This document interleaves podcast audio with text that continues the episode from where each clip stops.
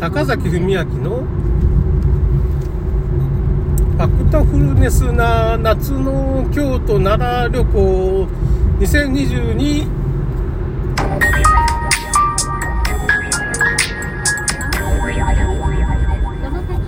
いや危なかったですね。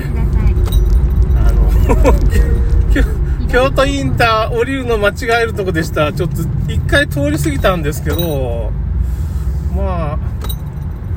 なんとかかんとか大丈夫だった。と言いましょうかね。今どこに行ってるんでしょうかね。僕はなんかね。いやーよかったよかった。一応京都の八坂神社っていうところをまあ一応目指してるんですけど今どこに向かってるんでしょうね。私ねちょっと。あれこれ京都タワーってやつかな。なんか白いビルで赤と白のこうなんていうのかね。電波塔みたいなのが立ってる。これなんつうのかな？わからんけどね。なんかの放送局でしょうね。京都の放送局かな？地元の。完全に電波塔みたいになってる。ビルがあってビルのまあ10階ぐらいから上が電波塔みたいになってるんですけどね、まあ後で調べてみましょう。で今ちょうどああいい感じですね今八坂神社に向かってます。この前ちょっと八坂神社にね7月の末8月1日かねまあその奥さんを関空に送った次の日の8月1日に、まあ、八坂神社に寄ろうと思ったんですけどもう東大寺で疲れちゃって死んじゃって。およそ300メートル寝てました。寝てました寝てましたっていうかまあその今八坂神社断念しましたねその日は。まあまた来れるだろうと。また来れるぞっていうのはまあ要するにまた迎えに行かんといけんこと分かってたんですね これね。迎えに行かんといけんことが僕には分かってはったわけですよ。ね。お土産いっぱい持って帰ってくるわけですよ。全日空のお土産制限がすごいですね。今全日空中国人旅行者対策かもしれないんですけど22キロの荷物が2つまでね。ただ全日空。太っ腹。そ そんなに昔そうだったかなって。結局これ乗客が少ないんで貨物とか乗客も少ないんかな。わからんけど。それで多分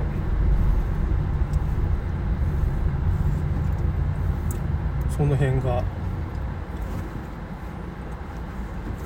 なんていうかねその余裕があるんじゃないですかね。貨物室にひょっとしたらじゃないかな。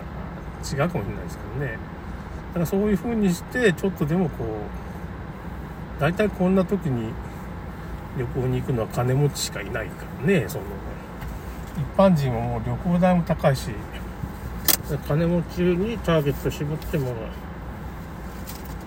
日本でね。全日空としては日本で買い物して帰ってきてくださいよみたいなことをアピールしてるんでしょうね。それでもうちの奥さんがまあお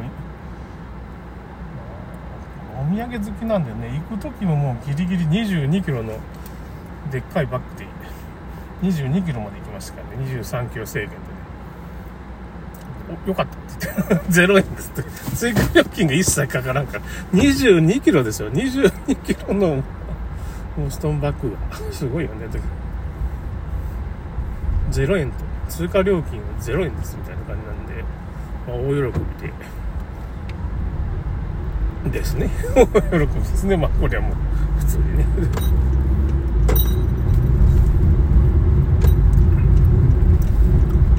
ん。だからまあ右方向で。す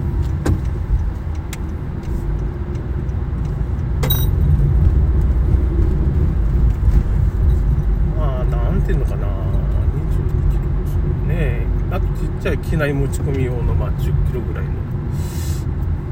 10キロもないかな。バッグを持ってまあ出かけていって。帰りはもうそのまあなんか服とか買ってあげたらしいよね妹のね。妹のとこに泊まるからね。でまあ中にはまあそのお菓子だとか。日本のお菓子とか美味しいですからね。お菓子とかまあラーメンみたいなやつとか。インスタントラーメンもちょっと美味しいからね。そういうのを持って行って帰りはタイの調味料とか。まあなんかそういうの満載で帰ってくるわけですよねちょっと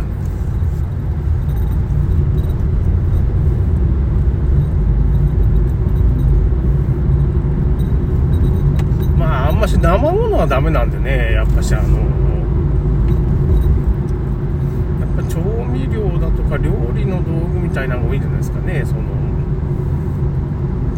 前タイから送ってもらったりねあの九州にねその岡山で一緒だった。そういうおよそ700メートル太陽品を売ってる女性の方がいたんですよね。それで結局だけどその人旦那さんに浮気されて まあちょっと旦那さんがなんか女と浮気しちゃって、まあ、離婚になっちゃって。で九州の方に行ってなんかその飲み屋さんかなんかでバイトしながらまた若いなんちゃんっていう名前の人だったんですけどね、まあ、かっこ仮名みたいな感じなんですけど。結構タイ料理うまい人でねその人が作ったそのタイ料理美味しかったです。焼きビーフンみたいななんていうのかな。ちょっと辛い。食べさせてもらいましたけどねその奥さんと一緒に食べに行くって。奥さんがまあそのそその人のところにそのタイのまあそのいろいろアイテムを買いに行くわけですよね、まあ、食料品とか。ついでに僕は連れて行く車がないから車で連れて行ったりしてて時期でねその住宅街なんでねちょっとなかなかこうバスで行くのも大変なとこだったから。結局離婚して今九州にいるんですよ。だから婚して九州にいるもんだからなんかね。まあ宅急便で送ってくれるっていうかね。なんかいつもそれで送ってきて。タイから送ってきてんかなと思ったけど多分九州だからどこどっから仕入れてんのかよくよくわからん。大阪の方から仕入れてんかなやっぱり。大阪の方で仕入れておそらく神戸とか大阪の多分その問屋の問屋さんから仕入れてるんだろうな。僕もなんかそういうの開拓してそういう問屋を教えてもらえたら僕もそういうタイの用品を僕売りたいですね。なんかねフリマとかでねそういうの得意で。なんかそういうことも考えてるんですけどね。やっぱ行商でもするかなみたいなもともとセールスマンなんで僕ね ちょっとそういうのが結構売り上げ上がった300万ぐらい年間300万ぐらいの売り上げがあってて100万ぐらい利益が出てた時期もあるんですけどただ働きだったからその時は、まあ、あんま帳簿もつけてなくてオーナー僕の友達でオーナーの人金出してくれた人にまあ売上金ごっそりも振り込んでてななんか郵便から局からいくら利益が出てるかよくわからないです。まあ多分10 3割ぐらい出てるんじゃないかってそんなに安くは売ってないからな、まあ、値切値切られて売ることもあったからね。ああいうフリマでねちょこちょこ商売してもまあ個人事業とかそれを会社にしてちょっとそれで稼いでる人っていうのもいるんですよね、まあ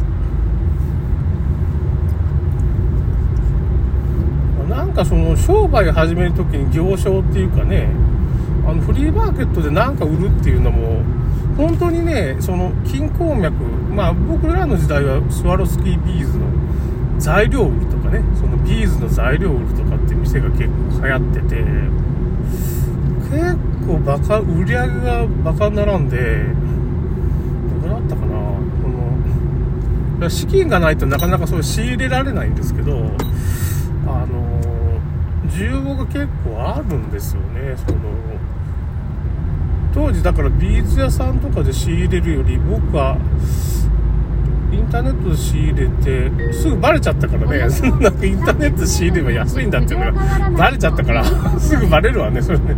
知らない人の情弱をちょっと漬け込んで売ってるみたいなところですから僕らはネットのことができない人に売ってるわけだからこの情報でまあ情報の格差みたいなのを利用して僕らを売ってるわけですよ。売ってたからねあんまし良くない方法かもしれないけど。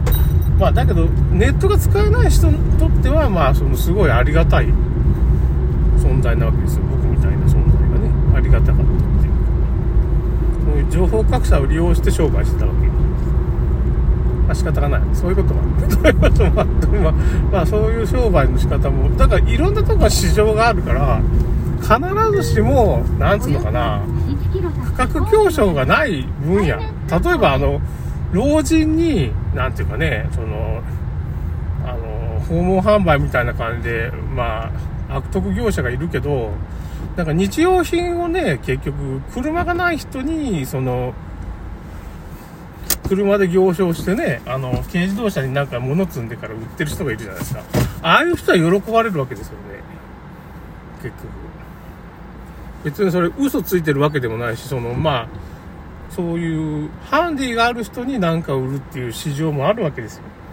考えようによっては。全く同じ商品がほんと値崩れなしで売れると。下手したらちょっとガソリン代乗せてちょっと、まあ、1円とか2円とか高くてももう運んでくれるわけですよ結局。まあガソリン代入れちょっと上乗せてもいいと思います。だから運んでくれる。そういう商売もできるっていう話ですねなんかちょっと時間が来たんでそろそろ。変な話でしたね。ということで終わります。